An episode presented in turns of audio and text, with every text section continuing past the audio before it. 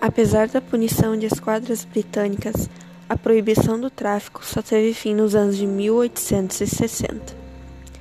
Os escravistas tiveram receio em virtude de rebeldia dos escravos na parte francesa de São Domingos, que no ano de 1804 tornou a República Negra do Haiti independente.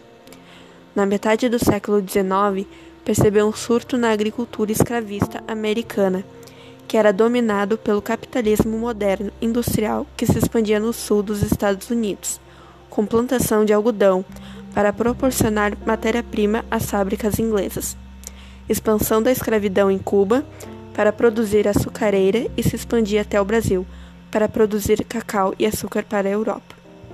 Infelizmente, essas escravaturas só tiveram fim em 1833 nas colônias inglesas em 1848 nas colônias francesas, em 1866 nos Estados Unidos, depois das derrotas dos solistas na Guerra da Sucessão, em 1886 em Cuba e em 1888 no Brasil. Mas não só aconteceu tráfico nesses lugares, como também aconteceu um tráfico árabe. Por muitas vezes, o tráfico árabe usou a desculpa de que eles não foram os únicos culpados. Esse tráfico massacrava elefantes à procura de marfim e tesouros nos chifres de elefantes. Eles não só massacravam elefantes à procura de